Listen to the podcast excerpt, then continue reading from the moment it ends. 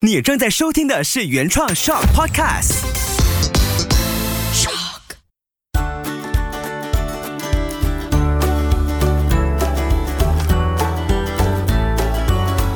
秋月的育儿天地。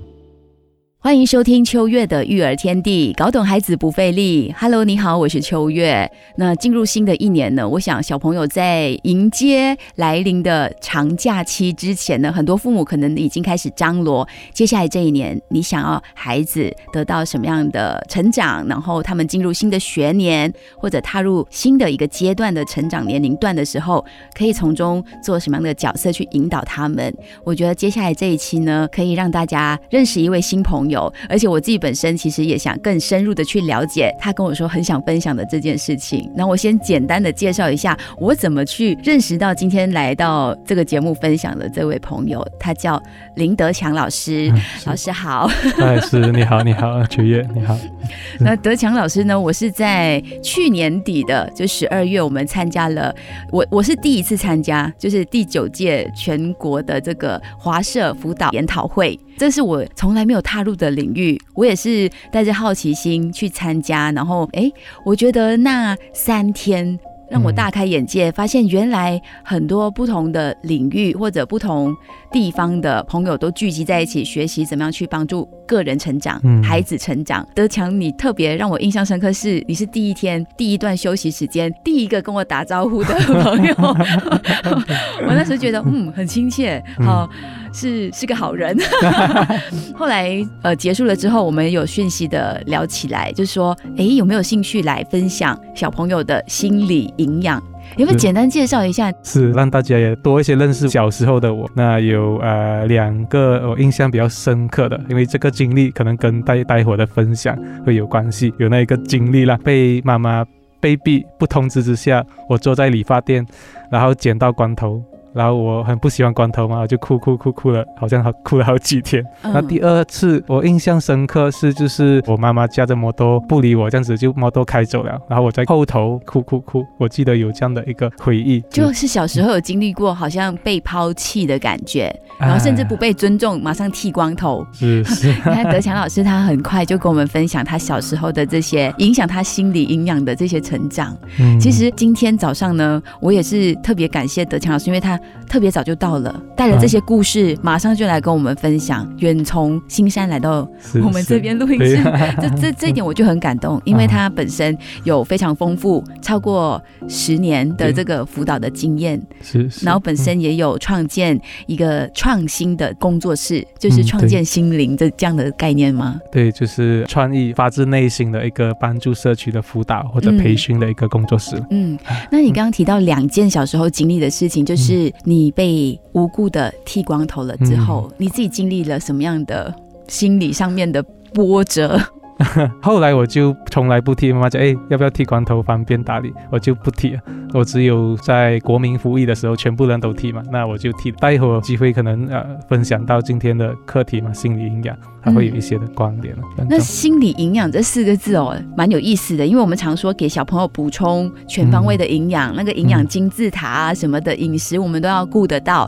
但是心理营养对于很多的爸爸妈妈来说，他可能是一个需要去想象的。什么是心理营养？对对，所以我们有这个身体上的营养嘛，嗯，那也是需要心理的营养哦。那身体上营养，平常我们都可能会吃维他命 C，我们要矿物质、纤维等等。那比如说。维他命 C 的话，我们有补充的话，那我们就身体免疫力增强。那如果缺乏的话，我们就比较容易感冒啊、生病。所以，同样的这些心理营养的概念，每一个心理营养都有它的功能。跟如果缺乏的话，会造成孩子什么啊不好的后果？那这心理营养其实它是从孩子。在我们可能呃出生的那个阶段，嗯，就非常关注的吗？心理营养的话，是孩子出生后的教育才开始的。这个心理营养的概念呢，其实是从一个很资深的辅导专家，叫做林文才博士，林文才老师，经过了大概十年的辅导咨询的经验，然后他做了大概上万个的个案。他发现到，诶，为什么很多儿童跟青少年有这种偏差的行为啊，说谎啊，偷东西啊，打人啊，或者是不听话？他后来发现到，诶，他们都有共同缺乏了一个东西啊，这些东西他就左思右想，后来他就想到了心理营养这个概念，所以在那个时候，心理营养这个概念就被他提出来了。嗯然后心理营养概念提出来后，他就尝试用补充的方式，他开始大量的去教一些父母们。他教了过后，发现到，哎，父母们的孩子开始开朗了，嗯然后行为有改善了，有正向的转变，他觉得好像蛮有效的，他就开始慢慢推广心灵营养的概念跟教养的方式了。这个听起来就是，无论你孩子现在到什么年龄段、几嗯岁，其实都不迟，都可以随时的去尝试给孩子补充这些心理营养，对不对？对，那大人可以吗？大人也可以 啊，是是，大人也可以。文采老师提出来这个概念，心理营养主要是给零到七岁的小朋友，嗯他们来补充。如果七岁过后再补充，啊、在他看来可能稍微迟了，但是迟到总好过没有到，嗯所以迟了还是可以给孩子补充这个心理营养。可是迟的话，可能就是说他要花更多的时间、更多的精力才能够达到同样的好的效果。嗯说、呃，大人的话其实也可以来去补充，嗯比如说小时候可能缺少了这个心理营养，不被关注，缺少一些爱，那我们长大了后，其实可以自己给自己心理营养。第四种的心理营养，自我成长、肯定、赞美、认同啊，他自我给自己补充营养，也是嗯可以去做到的。这个我相信我后期有有尝试在做这件事情，因为其实我们到了一定的年龄的时候，你还是要常常帮助自己提升足够的那个养分，才可以回到家庭的时候，面对孩子的时候，你还是一个强壮健康的大人，不只是嗯外表看起来，而是从内。你的心灵、你的心理还是一样嗯这么健康稳定，我觉得这个很重要。所以刚才德强老师提到一件很重要的事情，虽然说心理营养提出的概念是零到七岁，嗯，但是七岁之后的孩子迟到总好过没到，我们还是一样永远需要在那边帮助他们。就包括我的大儿子现在已经进入十一岁了，我从来没有想象这么快，天哪！他十一岁了，那你说？之前我们有一些缺失吗？有。那嗯现在我们就很努力的一直在学习，一直在帮助自己的同时，也帮助孩子，嗯再帮他补充回之前我们因为可能疫情关系，一起在家里经历了很多不同的火山，然后我们现在也要去让他知道爸爸妈妈还是爱你的。嗯所以今天这一集我也是很期待说，如果我错过了七岁之前该做的这些心理营养的补足，那我现在孩子十一岁了，我还可以做什么？可能需要用双倍的力气，但是这就是父母啊，我们一辈子都要需要做这件事情。是是是，那如果说现在在听着的有新手爸妈的话，那恭喜你，你可以现在马上就先做好一些笔记，对吗？嗯我们因为有不同的阶段，现在我看到德强老师很用心准备的是有大概是五个阶段，对不对？嗯我们可以快速先说一下这五个阶段是怎么去分配吗？好的，好的。呃，文采老师就在那个时候就提出了，呃，心理营养它有分为五个阶段。嗯，就是零到三个月的话，孩子会需要无条件的接纳，是非常重要的，给孩子的拥抱啊等等，不管他哭闹，妈妈还是要爱孩子的。第二个心理营养就是此时此刻我是最重要的，就是也是零到三个月，啊、嗯这个时候他感觉，诶，他一个哭，妈妈就来抱；他一个翻身，妈妈就很注意他，注意力的需要。第三个阶段就是四个月到三岁的时候，小孩朋友就很需要这个安全感。那嗯安全感就在于妈妈的情绪稳定度，还有夫妻之间的关系是造成关键的因素，影响孩子的安全感哦。嗯那第四个的心理营养是在四岁到五岁，那孩子们需要肯定、赞美跟认同啊。这个阶段，爸爸就扮演非常重要的角色哦、爸爸的一句赞美，甚至会多过妈妈好几倍啊。这个我认同。嗯，嗯是。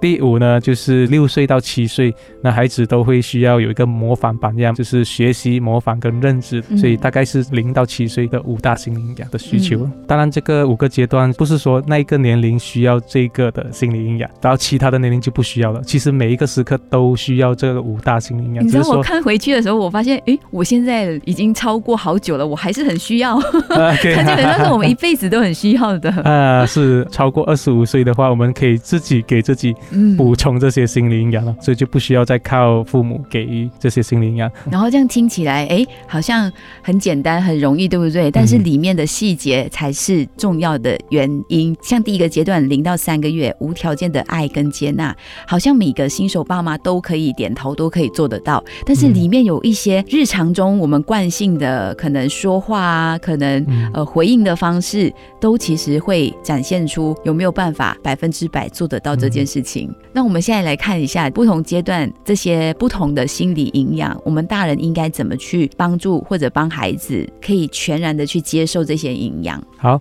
我们看一下第一个心理营养，就是无条件的爱跟接纳。小朋友出生的时候，父母都很关注他嘛。第一个的心理营养呢，就刚才讲维他命 C 的功能是增强免疫力。那第一个心理营养，它的功能就是帮助孩子成为一个独立自主的人。如果缺乏这个无条件的爱跟接纳，那孩子可能就会无法独立自主，他无法去为自己的生命来去负责。之前我也是有做一些的家教，那我记得我教一个八岁的小朋友，嗯。那这位小朋友小男孩啦，他是独生子，我感觉他是比较被宠爱的方式啦，因为妈妈跟他讲话的时候，他跟妈妈好像没大没小，嗯。甚至对妈妈呼来喝去的感觉，然后妈妈也不会很威严，他甚至打妈妈，哇，我就吓到，因为他在我家教的时候教他功课的时候，他有情绪来蹦，他会打我，有时候他会玩玩这样子打这样讲不可以打，不可以打这样子，嗯。然后他爸爸就会比较呃威严，他会比较怕爸爸。其实无条件的爱跟接纳，不是宠爱他到啊、呃包容他做错的事情，比如打妈妈、打长辈啊这些，我们就哦不用紧，OK 了打了，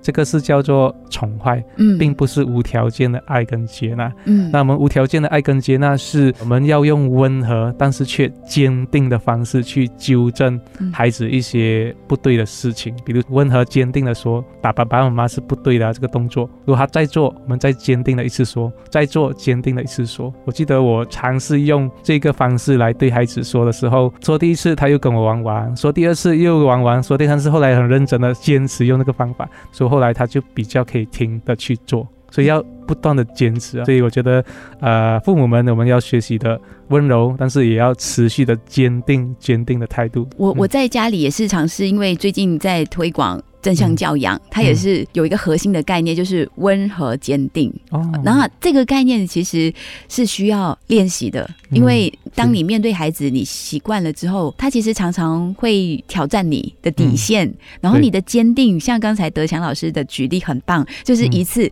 一而再再而三，你要坚定你的立场，嗯。然后你才不会任由孩子的情绪或者表现去左右你。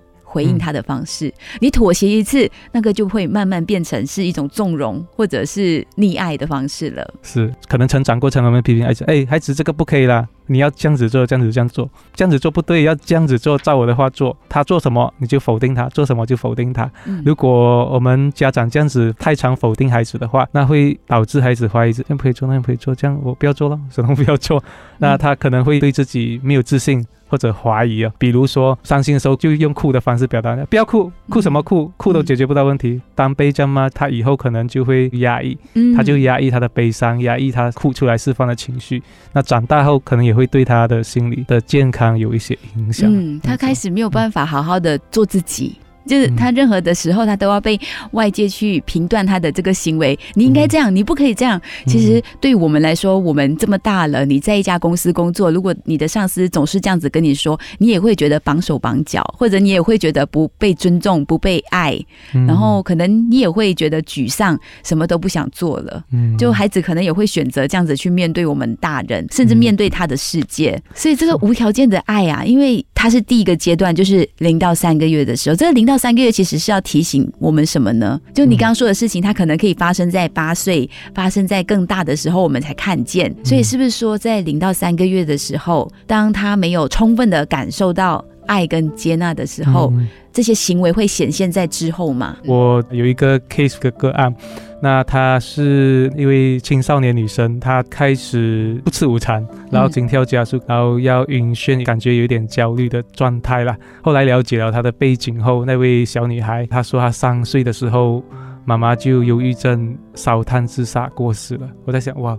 三岁的时候，她可能都还还不太懂什么事情，可能她小时候也没有被妈妈很好的爱跟接纳，所以可能碰到生命上的一些困难，他会有想死的念头，他开始有一些自残的行为啊等等。不过还好，他找了心理辅导的帮助。嗯，所以不要小看小时候的小孩，因为这些都会留在他身体的记忆里面，然后真的就让他心理营养有一些缺失，在他日后的行为或者是表现上面展现出来。是的，所以四岁以前呢，那小朋友会。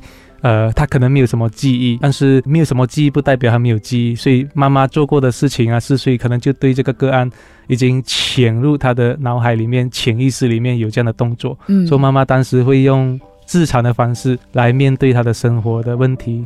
当然，妈妈有忧郁症啊，在十多年前，所以他孩子碰到问题的时候，他也在大概四五岁的时候也用自残，割的还蛮。他可能就会从妈妈身上吸收到，觉得哎，我就是可以这样子去处理我的人生，我就可以这样子去解决问题，因为旁边可能缺少了一些帮他去补足另外一方面的心理营养，告诉他哎，其实你可以怎么做。其实你可以怎么做？但是我觉得开心的一点是他最后有找到了对的方法，就是咨询来帮助自己。是，嗯。就希望可以帮助到他，还在进行的一个个案。嗯嗯，那我们刚才听到了第一个阶段嘛，嗯，因为像无条件的爱跟接纳，它是不容易做到的，因为很多的父母会觉得我对孩子真的无条件的啊，我真的无条件爱他，他们会有这样的概念。但是其实我们有时候会不小心的变成是有条件的再去爱孩子。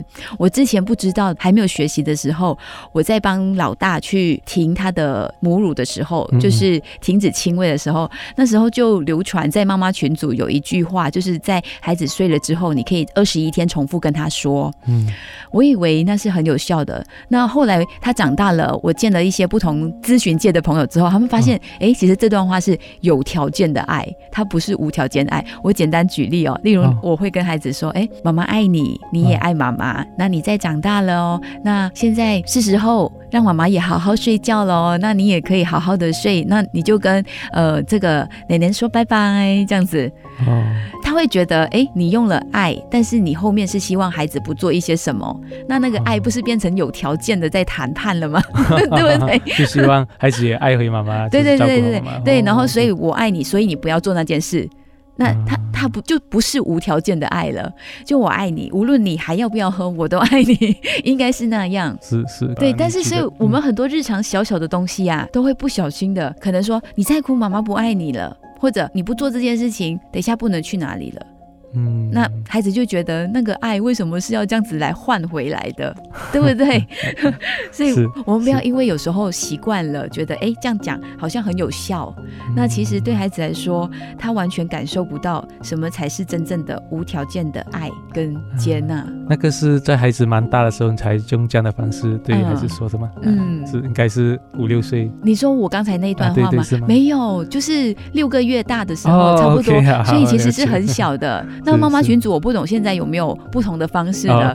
但是那个二十一天，如果你这样跟孩子说，其实他某种程度也会感觉到这个爱进入他的有条件，对对对，是。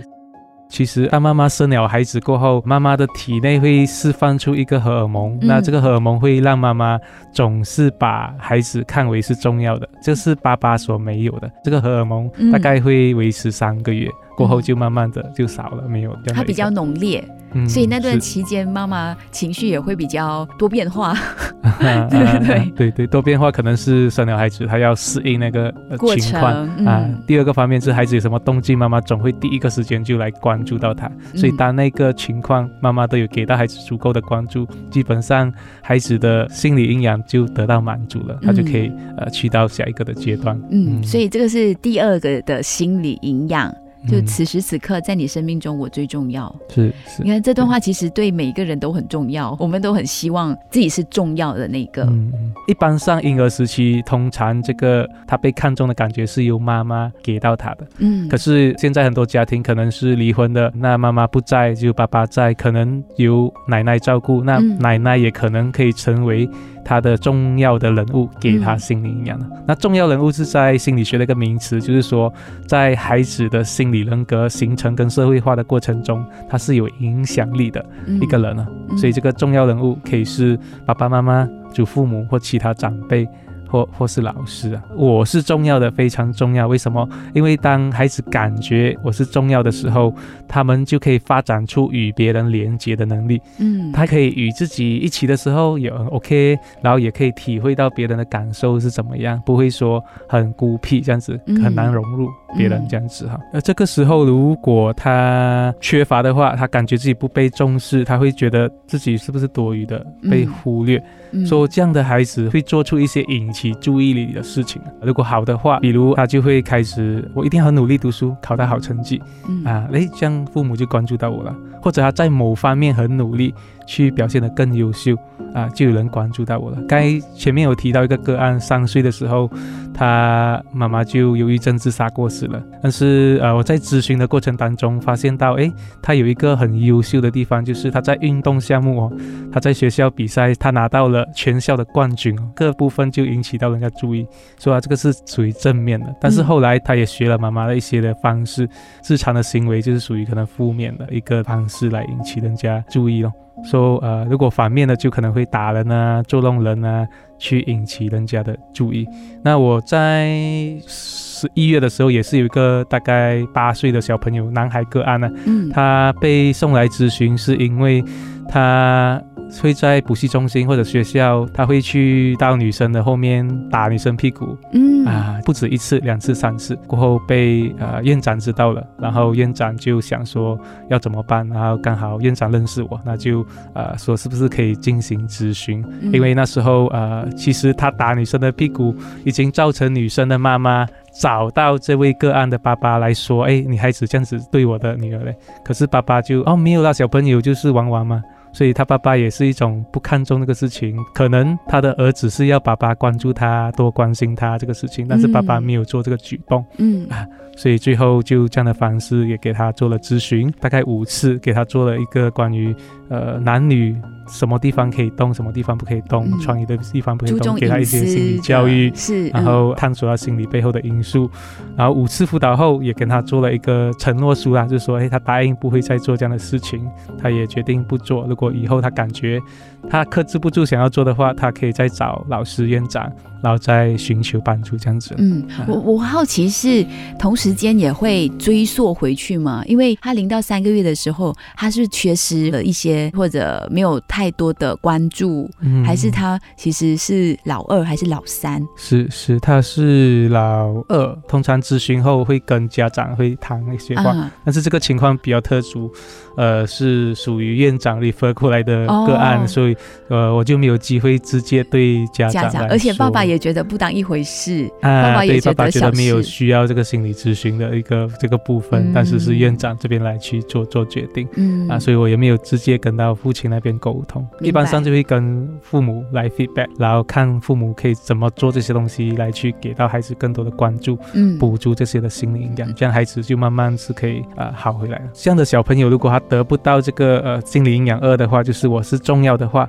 他长大后可能会人际关系不好了。然后他也很难去与人连接。假设比如说他可能长大后进入恋爱的关系，他会常常会疑惑，诶，呃，你是爱我的吗？还是怎么样？他会问一些问题，好像说你妈妈跟我同时掉进水里，嗯那你会先救谁呢？啊，这样的一个问题哈。嗯，这个比较老套的问题，啊 他可能也会问，这样如果我跟弟弟做错事，你会先骂谁之类的，对不对？啊嗯，是这个就是在比较啊，所以父母也尽量不要呃拿孩子来做比较。哎、你看弟弟都可以这么，你不可以，嗯他会产生一个他不重要的啊，对，感觉，不重要或者嗯是嫉妒的心理，所以嗯其实不鼓励父母这样子做。所以小时候如果这个心理营养没有被满足的话，长大后就会苦苦的寻求，所以也会造成间接影响跟伴侣之间的一些呃关系。所以嗯我我觉得这个是很需要被关注的，就是这个心理营养二哦，你不要说它发生在小朋友身上，因为到了长大之后，你发现，哎，你伴侣为什么常常会觉得